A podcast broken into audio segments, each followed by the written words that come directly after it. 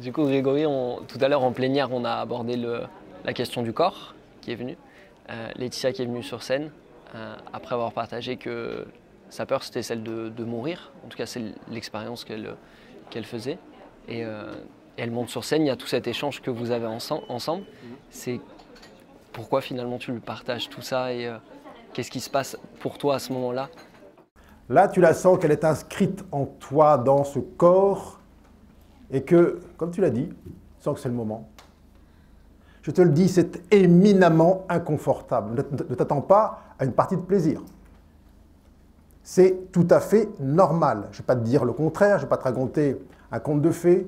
Ce que tu sens, c'est normal et tu vas le sentir encore plus. Pourquoi? Parce que ta vraie volonté, elle est de faire jonction avec ça. C'est une jonction verticale. Tu être totalement OK pour cesser de donner une réponse extérieure à ce que tu sens. Tu es la réponse. Et je te le dis, c'est quoi la réponse?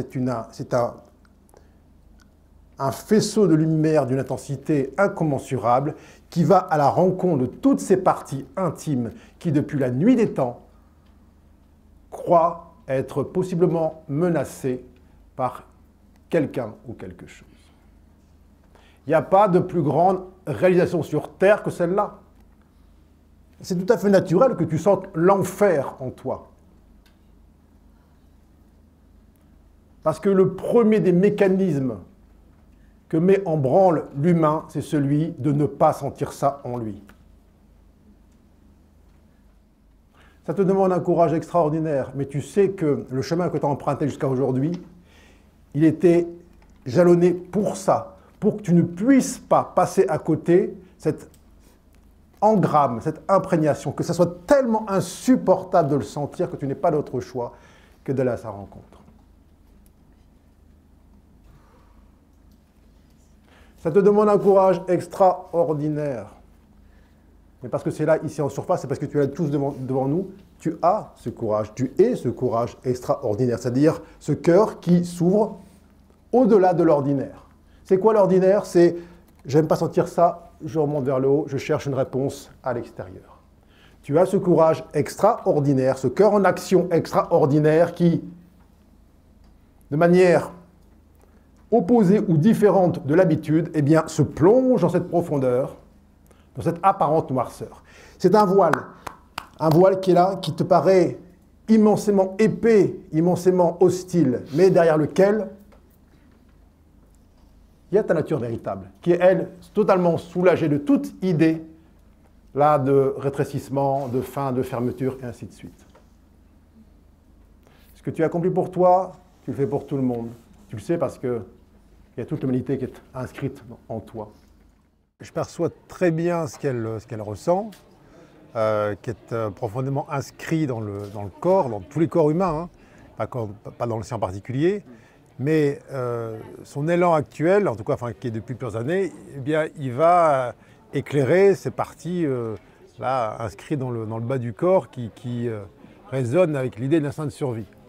son courage est tel que c'est comme si elle, orientait une espèce de, lumière verticale puissante dans toutes ces, ces, cellules là qui résonnent encore avec cette fréquence-là. Alors, la, le réflexe humain, c'est de ne pas vouloir sentir ça, donc de, chercher un échappatoire par euh, mille moyens. Vous savez à quel point la tentation de, fuir dans une sorte d'anesthésie par les loisirs, euh, par une forme d'extase euh, dans, les, peut être la télévision, ça peut être Internet, ça peut être des, sorties, ça peut être la drogue, ça peut être l'alcool, ça peut être même la méditation, où on sort, on quitte, on essaie de quitter la sensation d'emprisonnement du corps et surtout l'espèce de relent qui émane du fin fond là, du, bas du corps et qui nous dit euh, euh, il y a une espèce de, chrono à l'intérieur qui nous amène progressivement vers cette échéance programmée par la tête qui est, celui, euh, qui est celle pardon, de cette fin corporelle. Par rapport à ça, tu partageais hier qu'on n'est pas obligé d'avancer à coups de bâton, on n'est pas obligé de souffrir pour avancer, et en même temps, ce qui est partagé là, c'est que parfois, il y a une souffrance à, embrasser, à, aller pleinement éclairer. Comment on fait la différence entre les deux? Alors, euh, quand je dis effectivement qu'on n'est pas obligé de souffrir, c'est que on s'inflige par voie de conséquence des souffrances liées au fait qu'on ne veut pas s'entendre. Donc ce qu'on n'entend pas en soi, toutes les parties qui nous appellent au secours en quelque sorte, qui sont déjà là présentes, eh bien c'est comme si on demandait en quelque sorte à l'univers, à la vie, à l'extérieur de venir nous les rappeler. Et donc on assimile bien souvent euh, cette intervention en apparence extérieure à la souffrance, alors qu'en vérité, simplement une invitation, même si elle est ferme et puis réitérée, une invitation à dire qu'est-ce que tu sens en toi, dans ce corps, et qu'est-ce que tu en fais? Alors pendant de longues années ou de longues expériences, on va demander aux autres de faire le job à notre place, c'est-à-dire d'aller prendre soin de tout ça, de nous aimer, de nous cajoler, de nous anesthésier par mille moyens. Alors, euh, quand on sent un élan de, en soi, un élan intime, un élan de vérité, qu'on euh, n'écoute pas, quand littéralement on est à, côté de soi, on est hors de soi, eh bien, euh, il y a comme une espèce de pression de l'univers qui fait en sorte que eh bien, les, les, chocs deviennent de plus en plus importants pour le remettre dans l'axe. C'est là où effectivement on n'est pas obligé d'attendre d'être percuté par l'univers pour euh, prendre vraiment conscience qu'effectivement on se ment. Euh, moi, ce sont les, ça c'est la, première strate. Est-ce que j'ai besoin euh, de vivre une situation conflictuelle dans mon travail, dans mon couple, dans ma vie de tous les jours pour accepter de voir que le chemin que j'emprunte est celui de la peur et du déni de soi. Alors oui, ça semble parfois utile parce que l'humain dit oui, ça va servir à, mais est-ce que dès le départ, tu ne savais pas, tu ne sentais pas que c'était littéralement contre ta nature? Alors après, ça c'est un aspect. Quand on parle du corps en particulier, on sait que lorsqu'on investit un corps humain à la naissance, il n'est pas vierge de toute empreinte il reçoit des imprégnations des parents, grands-parents depuis la nuit des temps, et que dedans, évidemment, il y a un stock de croyances liées à l'idée de survivre, de protection, de défense, de manque, de, privation et tout ça. Et que ça, bien évidemment, ça va rentrer en, comme en concurrence avec une conscience euh, plus ou moins vaste, plus ou moins élargie, qui ne cesse de répéter à l'envie, tu es éternité, tu es infini. Alors comment on fait pour faire se joindre ces deux aspects-là? Un corps apparemment mortel qui a peur de l'idée même de la souffrance et de la faim, et une conscience pleine, issue de la source, qui cherche par tous les moyens à s'unir, à descendre avec ce réceptacle qu'est le corps. C'est là où effectivement on ne peut pas s'éviter la rencontre avec ces, informations cellulaires, parce qu'elles sont là, et surtout parce qu'on a demandé à les rencontrer. Alors aussi intense soit les premiers instants de cette rencontre, où effectivement il une question d'incarnation, d'accepter le corps dont on dispose, eh bien aussi intense soient euh, ces, premiers, ces premiers échanges, ils sont conformes à ce qu'on peut euh, littéralement traverser.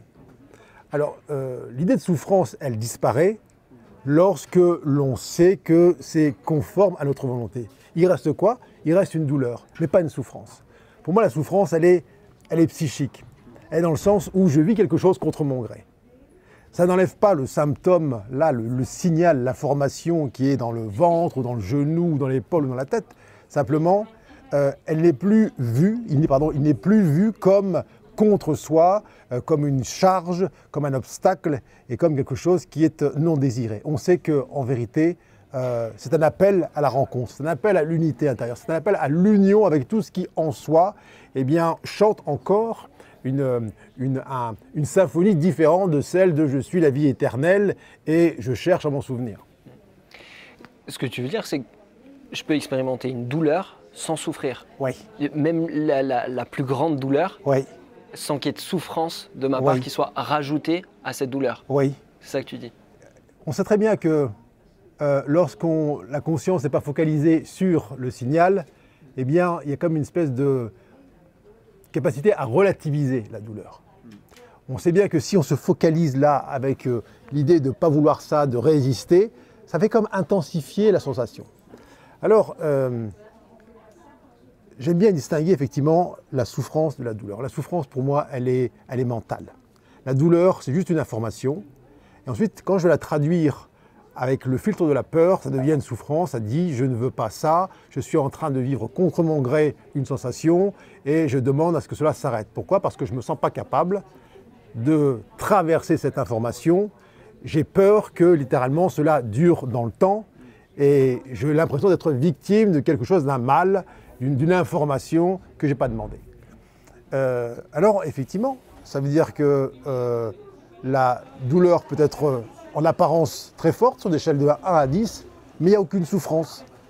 Moi, ça m'arrive d'avoir dans mon corps des informations qui peuvent, être, traduites sous forme de, douleur, on va appeler ça une, douleur, ça peut être n'importe où, dans la tête, dans le ventre ou que sais-je, mais il n'y a absolument aucune souffrance parce qu'il n'y a rien qui en moi rentre en opposition avec l'information. Je sais que c'est juste un appel d'un endroit du corps, d'un endroit d'un stockage cellulaire qui croit encore à sa mortalité, à, l'idée de devoir survivre et qui a besoin d'être réinformé, c'est-à-dire de recevoir une information spirituelle qui correspond à son origine. Et donc c'est toujours une, invitation à soit opter pour la voie de la peur, du rejet et du défi, de, la défiance plutôt, soit à dire tiens, je vais euh, écouter ça, je ne vais pas nier, pas chercher à calmer, anesthésier, mais je vais rencontrer cela. Du coup, concrètement, quand je ressens une, sensation de douleur, comment est-ce que je fais pour ne pas ajouter cette souffrance? Bah, C'est toujours, encore une fois, c'est est-ce que je crois être en train de subir la chose ou est-ce que je sais qu'intimement, au fond de moi, je l'ai demandé. Pas, je ne vais pas le demander intellectuellement, mais je suis en capacité de recevoir ce genre d'informations. Mais c'est la même chose qui se passe dans le corps de ce qui se passe à l'extérieur. On a l'impression que des éléments parfois euh, hors de soi vont être des générateurs de souffrance. La parole de quelqu'un, l'absence de quelqu'un d'autre, je souffre de ton absence, ou je souffre de ce que tu m'as dit, et ainsi de suite. Mais dès lors qu'on cesse de s'identifier eh bien, euh, aux événements, qu'on cesse de prendre les choses de manière personnelle, en tant que quelqu'un vivant, vivant quelque chose contre son gré, oui, ça, n'enlève pas l'information, et puis c'est humainement moins agréable euh, de recevoir des insultes que des compliments. Mais pour autant, on sait que cela a une utilité, laquelle? C'est que l'on prenne conscience de toutes les parties en soi qui croient encore en autre chose que la vie éternelle. Alors, je ne dis pas qu'il y a nécessairement une sorte de joie ou de jouissance du fait de sentir une douleur, mais on, sait intimement pour quelle raison, quelle est la cause véritable de son apparition. Et donc la proposition, c'est quand il y a cette sensation de douleur, à nouveau d'aller chercher une réponse verticale plutôt qu'une réponse horizontale. Oui, alors ça n'empêche pas qu'il y ait une infinitude de paliers et que lorsque notre capacité à accueillir la douleur eh bien, est supplantée, dépassée par le signal lui-même, on a tout à fait le droit, c'est OK, d'utiliser une béquille, soit un médicament, un conseil médical, n'importe quoi. Mais qu'on ne se trompe pas, qu'on sache bien qu'effectivement, c'est une béquille et qu'un jour ou l'autre, il faudra réapprendre à marcher sans. Mais si je crois fermement que sans l'aide d'un complément chimique ou l'aide d'une action médicale particulière, je ne peux pas euh, rencontrer cet espace-là, eh bien, je perpétue eh bien, le, symptôme dans le temps et dans l'espace. Alors, euh, c'est pour ça que ça demande de, euh, beaucoup de, à la fois, ça peut sembler paradoxal, mais ça demande à la fois de, l'intensité, de, la vigilance, de la non-complaisance, mais aussi une grande tendresse. Parce que l'on sait que ce corps a tellement été habitué à chercher une solution horizontale à l'ensemble des symptômes dont, il semble être le réceptacle, que le réflexe, là, euh, avant qu'il soit orienté vers l'intérieur, vers cette verticalité, eh bien, il est surtout dirigé vers le dehors.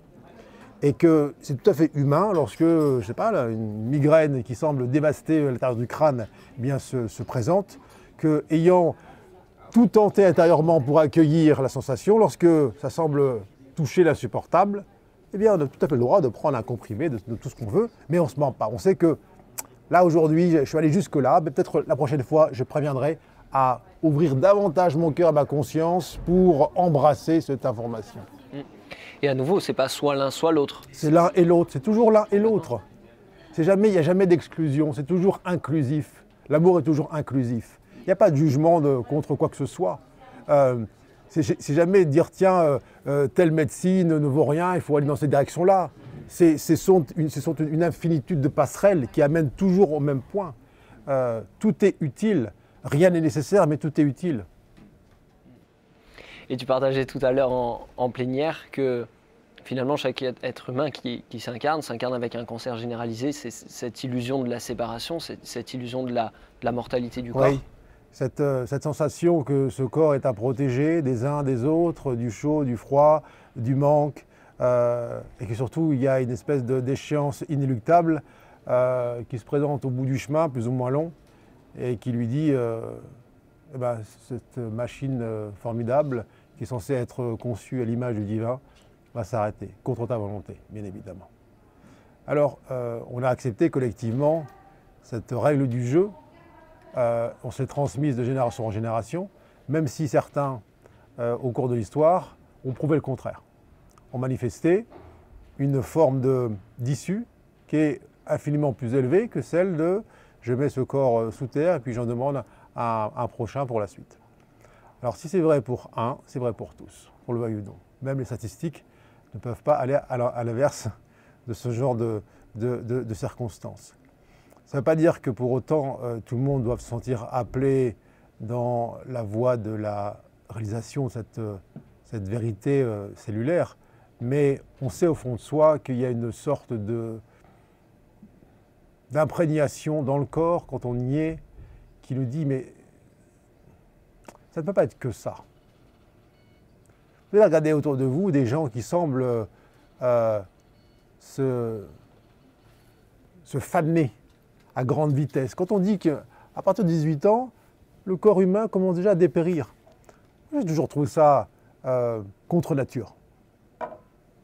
Pourquoi ce ne serait pas dans l'autre sens? C'est-à-dire que, eh bien, comme une fleur qui euh, vit son épanouissement, alors bien sûr qu'il y a en quelque sorte un certain nombre d'expériences à accomplir sur le plan terrestre avant euh, d'en arriver à cette conscience-là, et que bien évidemment, certains corps sont utiles et utilisés pour des expériences, on va dire, limitées. Parce qu'il y a l'apprentissage du corps, et puis il faut tester. Voilà, ça, on gagne en sagesse à travers l'incarnation. Mais lorsque certaines couches d'incarnation, certains, apprentissages, certaines marches ont été franchies, eh bien, on sait bien que euh, on doit placer ce corps au service d'une cause plus haute, plus élevée, qui n'est pas simplement constater jour après jour à quel point ce corps nous dessert dans notre élan à rendre réelle, manifeste la vie éternelle en nous. Et lorsque l'on réapprend à ce corps à quel point il n'est pas séparé de son Créateur, à quel point il n'a jamais été coupé de sa source, eh bien, il y a deux, sons à l'intérieur. Il, y a des, il y a des pleines cellules qui pétillent, qui sont infiniment joyeuses d'être reconnues dans leur euh, nature originelle. Et puis, il y a tout un paquet de cellules qui disent Mais moi, j'ai appris tout l'inverse. Moi, j'ai été témoin de tout l'inverse. Moi, à chaque fois que je me suis approché d'une flamme, j'ai eu mal. chaque fois qu'un objet contondant s'est approché euh, de moi, j'ai senti une, pression euh, de laquelle j'ai voulu me dégager. Alors, on sait que ces deux mouvements, euh, apparemment contradictoires, existent en nous. Il y a un choix à faire. Lequel je choisis? Je choisis de donner raison à celles qui ont peur d'une forme extérieure, quelle que soit la, singularité de la forme, ou alors je prends, euh, je, m'installe avec la plus grande des fermetés sur ce qui me paraît être le plus juste, le plus vrai au fond de moi. C'est une décision. Alors, est-ce que derrière, il y a des conséquences dans le corps? Bien évidemment, puisqu'il y a une sorte de... Il y a deux camps qui vont se regarder en opposition. Et alors, la lumière, si je puis dire, en nous ne fait pas d'effort. Elle ne force rien. En revanche, les partis qui, euh, croient, qui croient devoir se défendre d'un trop, trop grand éclairage vont comme se rebeller. C'est ce que nous a partagé ce matin Laetitia, où elle sent cet instinct de survie, c'est-à-dire cette idée de, la, mort qui va tout ronger, eh bien, qui remonte à la surface. Et elle sait à quel point c'est son rendez-vous, c'est-à-dire que elle ne se donne plus le choix de dire oui, ah, c'est une fatalité, effectivement, cette, cette voie de la, du dépérissement, la putréfaction est inéluctable, et puis j'ai juste à mettre les mains dessus et regarder ailleurs. Ou alors, qui suis-je là-dedans? Est-ce que je suis victime d'une circonstance, d'une condition?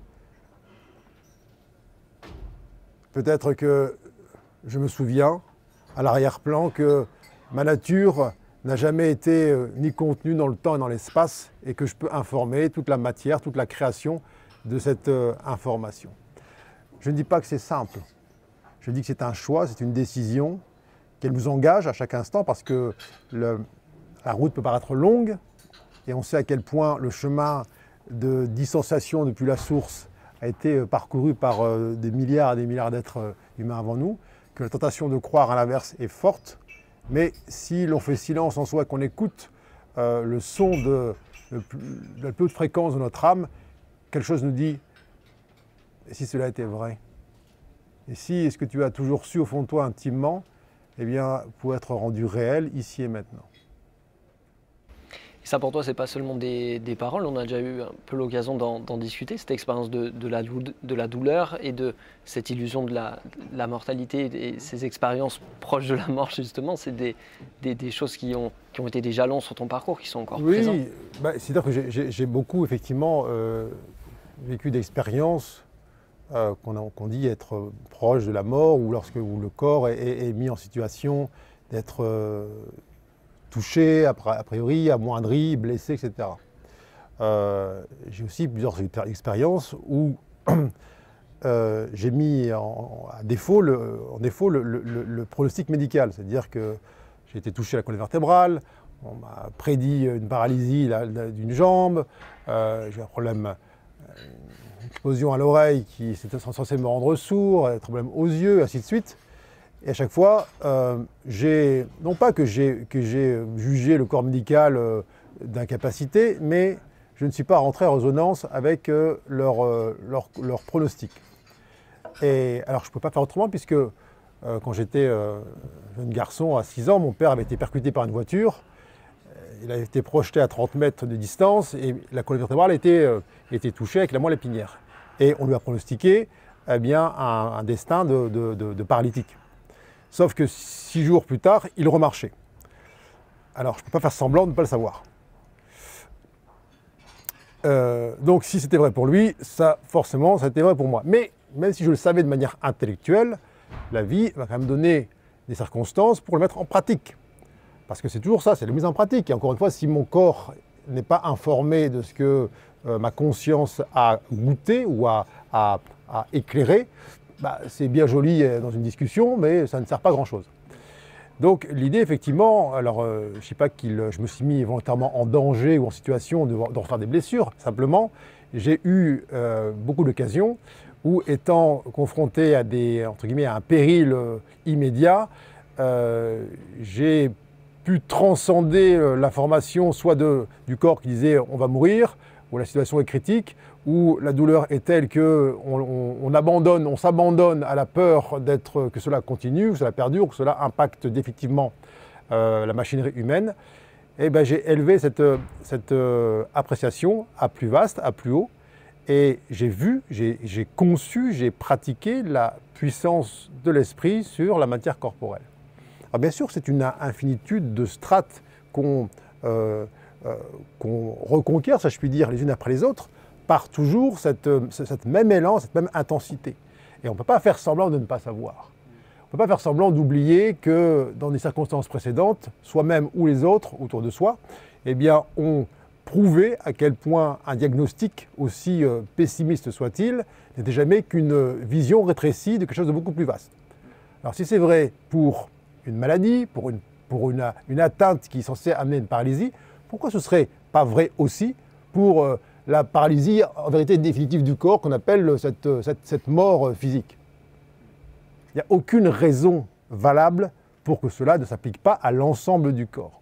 Je ne sais pas de quelle, euh, sera la texture, la, vibration, la forme, la tessiture d'un corps qui est totalement libéré de cette empreinte de la mortalité, de la putréfaction, mais je sais qu'en vérité, on ne peut pas s'arrêter en cours de chemin et qu'il faut aller, aller jusqu'au bout du processus. Mmh.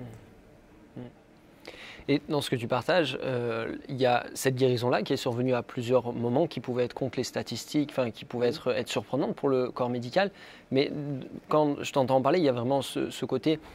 Finalement, c'est qu'une conséquence, c'est pas ce qu'on recherche. Ce qu'on recherche, c'est pas la guérison. La, guérison, c'est une conséquence d'un état, d'une conscience. C'est ça? Oui, alors, euh, on sait, et c'est tentant, beaucoup d'humains ne cherchent pas vraiment à guérir, mais simplement que le symptôme disparaisse c'est-à-dire être libéré de l'information qui arrive dans le corps et qui euh, semble désagréable.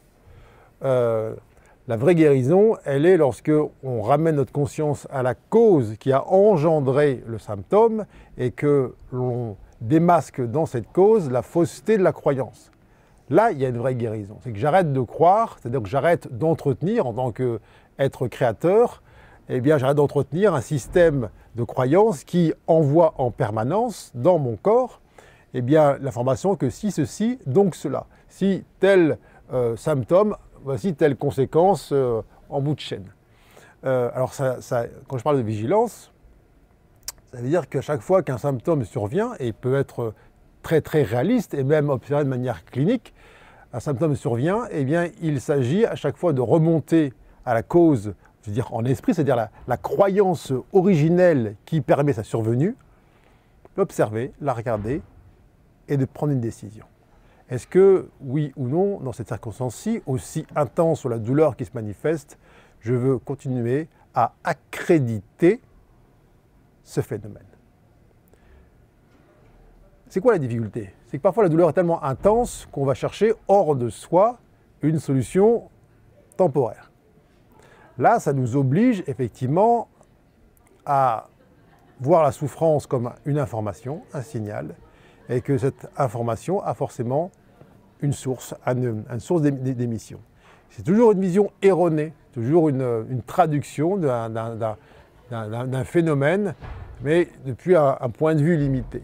Alors c'est ça, c'est-à-dire symptôme après symptôme dans ce corps, chaque fois que quelque chose ressemble à un signal qui est annonciateur de ce qu'on appelle la mort, remonter à la cause première la revisiter en pleine conscience et prendre une décision, acter les choses dans la pratique, dans le corps, dans la cellule, dans la sensation, et dire je vois la fausseté de la croyance que j'ai entretenue, que nous avons collectivement entretenue, mais ce corps est un corps collectif, et puis je décide, parce que nous avons ce libre arbitre, la capacité de choisir entre la peur, le doute, la séparation ou l'amour, la confiance, et eh bien j'arbitre au profit de ce qui me paraît être le plus aligné sur ma nature originelle.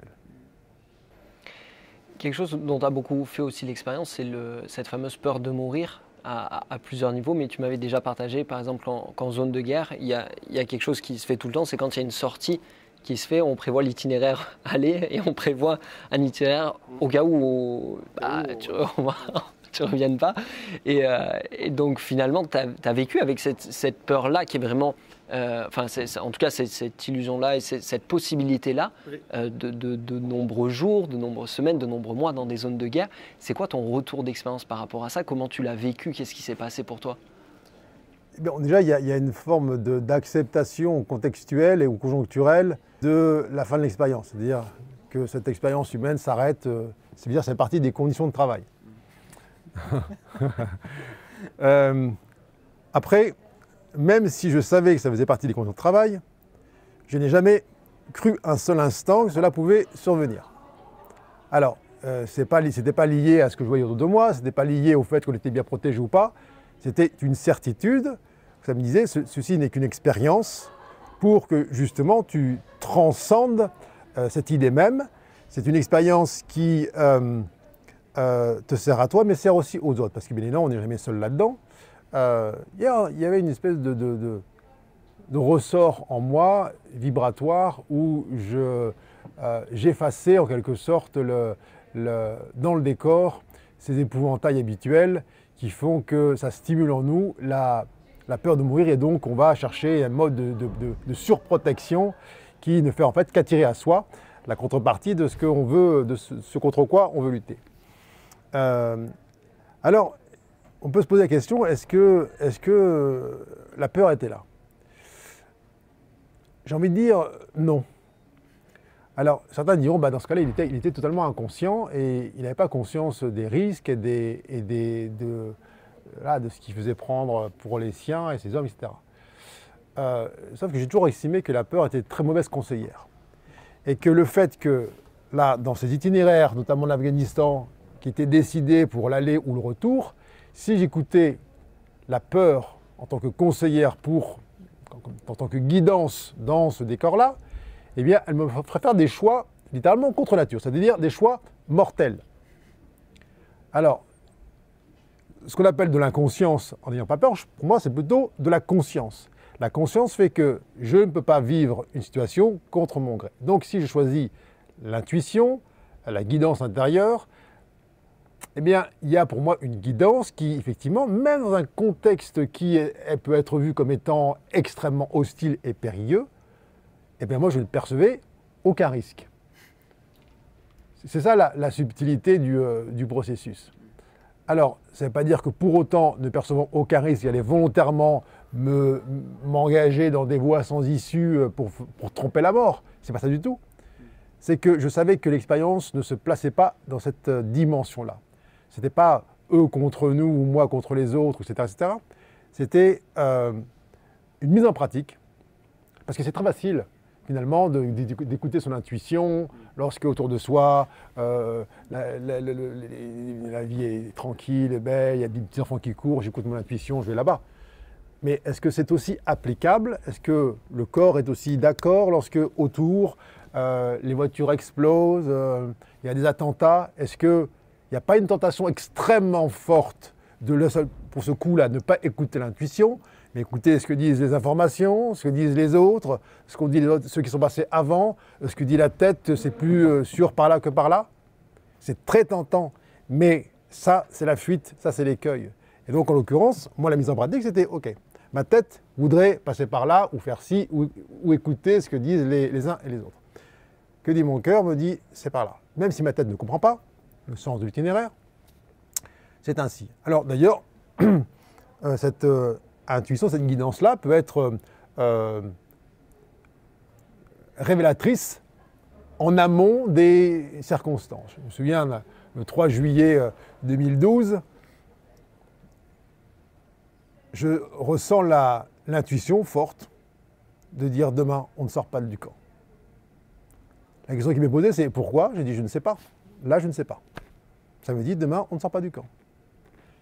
4 juillet 2012, le lendemain, une explosion gigantesque, quelques dizaines de mètres de l'enceinte du camp, toutes les vitres qui explosent, et j'ai la réponse. Voilà pourquoi on ne sort pas aujourd'hui. Voilà pourquoi hier, je vous ai dit on ne sort pas aujourd'hui. Ma tête ne savait pas à l'avance. Mon cœur savait. Alors, est-ce qu'on peut expliquer ça de manière rationnelle? Non, jamais. Aucune explication ne sera suffisante pour ça. Mais je veux quand même entendre que euh, cet aspect-là, notamment dans le domaine militaire, est bien plus admis que d'aucuns voudraient le croire. Le chef d'état-major des armées m'a même euh, adressé une lettre dans laquelle il écrit noir sur blanc que grâce à mon intuition, etc., etc., etc. Et donc j'estime que quand le chef, le patron suprême des forces militaires parle d'intuition, et que cette intuition, eh bien, elle est au service de la mission,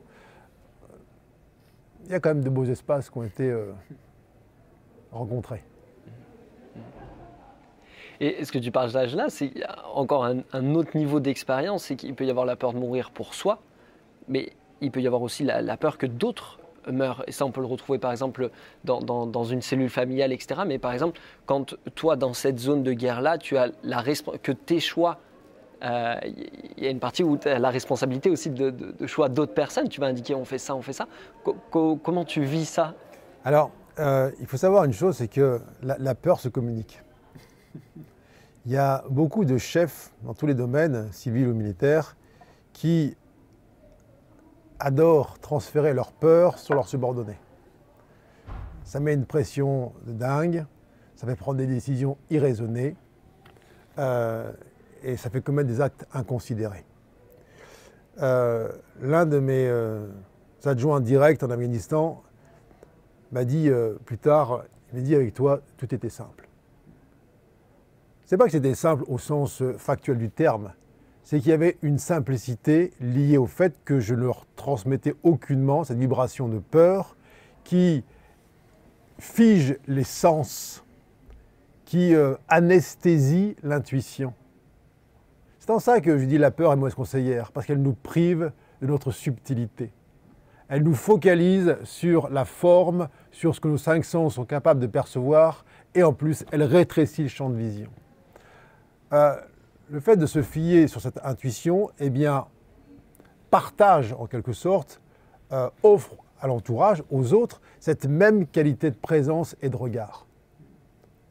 Alors, plutôt que d'y voir une forme de potentielle irresponsabilité, au contraire, ça élève chacun à cette dimension euh, véritable où on sent que la vraie sécurité, elle est dans cette verticalité, dans cette présence à soi et dans ce relâchement, cette détente. Alors, ce n'est pas euh, forcément naturel parce que lorsqu'on est harnaché comme un porte-avions, on a l'impression que c'est ça qui va nous, euh, préserver. Mais si on donne du crédit à ça, si on croit que grâce à ça, euh, il y a quelque chose qui pourra être évité, on se raconte une histoire. Alors bien sûr qu'on joue la règle du jeu, on ne va pas y aller en, en short, t-shirt et en tongs. Simplement, on ne se prend pas au jeu. Et que si là, on est encore tenté de revêtir une deuxième couche sur le gilet pare-balles, on sait que comme la béquille pour celui qui a mal à la tête, qui va prendre un comprimé pour comprimer ou un cachet pour cacher, eh bien c'est juste un subterfuge. Le temps que l'on soit de nouveau capable de se fier totalement à la foi en soi, à la confiance en soi. Et cette confiance en soi n'est pas une confiance de surface du personnage comme un barreau d'honneur ou quelque chose qui va tromper la mort, aucunement. C'est une certitude intime à l'arrière-plan de chacune des cellules qui se souvient de notre nature originelle. Et que, quel que soit l'événement, la, force de l'événement en face, on sait que, quoi qu'il advienne, c'est nécessairement ce que j'ai demandé à rencontrer. Donc il n'y a, a jamais d'imprévu en vérité. Il ne peut pas y avoir d'imprévu. C'est toujours imprévu pour la tête. Mais puisque c'est vibratoire, c'est une information qui est partagée dans, l'instant présent, à chaque nanoseconde, il n'y a jamais d'imprévu. C'est toujours imprévu, c'est-à-dire non vu, non vu en avance pour l'œil humain. Mais quand on sait que ce monde qui se déploie autour de nous, c'est un monde de conséquences, c'est la, la, la, projection là d'un grand scénariste. On sait que c'est déjà le passé. Donc bien évidemment, on n'a pas aucun pouvoir sur ce passé-là. Le vrai présent, il est en soi. C'est quelle réalité je crée à chaque instant. Et donc si je choisis en moi de valider un scénario de peur, de, fin, de terminaison, de cataclysme, bien évidemment, je vais, pas tout de suite maintenant, mais dans le, la seconde qui suit, demander à voir ce que j'ai choisi. Donc, je vais demander à prendre ma responsabilité. Quelle réponse j'ai offert à ce que j'ai senti en moi? Et puis la tête va utiliser ça comme une validation. Ah, j'avais raison d'avoir peur parce que regarde ce qui s'est passé. J'avais raison de m'inquiéter Regarde ce qu'on m'a annoncé pour ma douleur dans la hanche, et ainsi de suite, à l'infini. Le mental va utiliser une conséquence d'un choix de pensée pour renforcer une croyance. Alors que l'âme, la, conscience, va aller examiner la cause pour défaire, démanteler une conséquence là d'un choix erroné initial. Alors concrètement, comment est-ce que chacun peut accéder à cette certitude-là? Alors ça, passe vraiment par la mise en pratique quotidienne. On sait dans quel domaine de l'existence on a tendance à se réfugier dans la peur, à choisir la peur comme conseillère. Dans plein de domaines, dans le travail, dans le relationnel, dans un couple, pour soi, dans le corps, dans toutes les strates. Alors la peur ne va pas disparaître par un claquement de doigts parce que simplement on, on le désire. Ça demande de réinformer le corps, c'est-à-dire de tous les circuits neuronaux qui ont été empruntés là par la fréquence de la peur, il faut y faire circuler à l'intérieur une fréquence neuve, plus élevée, une nouvelle information. Donc ça demande effectivement, quand on prend conscience que nombre de nos choix ont été fondés sur la peur, lorsque la vie nous renvoie des situations analogues, je lui dis alors quel choix tu fais aujourd'hui? Alors, la tête dira par habitude, ma zone de confort fait que j'ai choisi la peur comme conseillère, donc j'ai écouté ma peur pour euh, ne pas emprunter ce chemin-là ou emprunter celui-ci en particulier. Lorsque cela est vu, eh bien, il y a une décision chaque seconde. Quelle décision j'acte là? C'est-à-dire qu'il faut euh, donner au corps l'expérience réelle d'un acte, d'une action qui malgré un décor, un scénario identique ou que la tête évalue comme étant sourd de menace ou potentiellement de mort, offrir une réponse verticale. Que dit mon âme, que dit mon cœur Tremble, mais avance. Oui, mais tremble, mais avance. Tremble, mais avance. Et à chaque pas que je fais, le scénario devant moi qui semble funeste disparaît au fur et à mesure que je cherche à le rejoindre. C'est exactement comme un spot de lumière qui dit tiens, je vais aller éclairer cette zone là-bas. Alors il essaie d'aller éclairer l'ombre, et plus il avance, mais il dit je ne comprends pas, l'ombre disparaît. Eh oui, mais elle ne peut disparaître que si tu commences à la rejoindre. Tant que tu éclaires de ce côté-là et que tu attends que là-bas ça s'éclaire tout seul, jamais ça disparaît. Donc c'est une mise en pratique. Et se rendre compte finalement, c'est-à-dire prendre conscience dans le corps, par la pratique, que cette lumière que nous sommes, elle a besoin de réinformer la matière, la nôtre et bien sûr cette terre en particulier, par la pratique, par l'expérience. Et ce qui est vrai dans l'infiniment grand est vrai dans l'infiniment petit, ce qui est vrai dans le corps est vrai dans la vie de tous les jours. Mais tant que l'on considère des espaces euh, comme étanches à la lumière, c'est-à-dire des zones de danger, des zones de mort, c'est-à-dire là, là-bas, la lumière ne pénètre pas, eh bien, on les rend réels. Pour les rendre irréels, c'est-à-dire voir leur futilité, voir leur, leur irréalité, voir l'illusion qui euh, les sous-tend, eh bien, il est question là d'agir avec courage, c'est-à-dire avec le cœur en action, et de se, de se rendre dans ces espaces. Alors, ces espaces-là, je ne parle pas nécessairement d'espaces de guerre. On a tous potentiellement en soi des espaces de guerre, être en guerre contre le voisin, contre les parents, contre l'enfance, contre l'idée qu'on a de soi, contre euh, une hypothèse future, bref, un espace où c'est tout sauf en paix. Eh bien, que dit la vie? Dit c'est un espace là où tu n'es pas présent, c'est-à-dire la lumière que tu es ne s'est pas rendue, au sens elle n'a pas déposé les armes. Eh bien, ce sont des espaces dans lesquels on doit se rendre. Alors chacun voit midi sa porte, chacun a ses espaces à rejoindre, euh, et toute forme de fuite nous ramène en vérité au même point. Ce que l'on croit éviter le lundi, nous en montrer le mardi, avec un peu plus d'intensité. C'est la bonne nouvelle. C'est la bonne nouvelle. on ne peut pas se tromper indéfiniment. Et donc, si je comprends bien, il y a cette lumière, ce, spot qui avance, c'est un peu cette conscience qui descend dans le corps, qui va venir éclairer des espaces qui avant étaient dans l'ombre. Et quand ils sont éclairés, il y a parfois des, des, des, sensations qui peuvent émerger de, douleur. C'est à ce moment-là que ça rejoint ce qu'on disait au début de notre échange, que ce chemin-là, euh, finalement, c'est d'aller éclairer aussi des espaces de, de, douleur et de réinformer ces espaces. Donc finalement, c'est une boucle sans fin et vertueuse. Et vertueuse. Une boucle infinie, mais infiniment vertueuse, pour une fois. Parce que l'autre, la boucle dans l'autre sens, je n'aime pas, donc je fuis, ne fait que intensifier la sensation et ne fait que renforcer la, force qui va finalement nous ramener dans cette, euh, dans cette création. Parce qu'il ne faut pas oublier que, euh, aussi intense soit la sensation, la perception, elle est toujours totalement adapté à notre capacité à la traverser. Et encore une fois, l'ensemble des croyances qu'on a, euh, qu'on a initiées, qu'on a engendrées, eh bien, sont de notre responsabilité. C'est nous qui avons donné ce genre de réponse à une stimulation de la vie. Donc, les réponses qu'on a données, c'est à nous de les défaire, si je puis dire. Et lorsque j'ai répondu non à une invitation de la vie, bien, la vie va, va me euh, X fois la même invitation jusqu'à ce que je dise oui. Donc, c'est encore une fois, ce n'est pas une question de est-ce que oui ou non, euh, je vais, euh, ça va enfin se taire, cette, cette, invitation, cet appel, peu importe où ça se trouve, c'est combien de temps finalement je vais résister, tenir? À ne pas le faire. C'est le rendez-vous. C'est le rendez-vous au sens, au sens premier du terme. c'est un rendez-vous avec soi, c'est toujours avec soi, hein, même s'il y a un décor autour qui semble être euh, la participer à ce rendez-vous, mais c'est vraiment le même rendez-vous que, que lancent les, forces de l'ordre lorsqu'un un forcené est retranché dans un bâtiment et qu'il est prêt à, tirer sur tout ce qui bouge. Eh bien, les forces de l'ordre lui disent aussi rendez-vous, c'est-à-dire que déposez les armes, vous êtes cerné. Alors, euh, même s'il reste dedans enfermé pendant une, journée, c'est fini.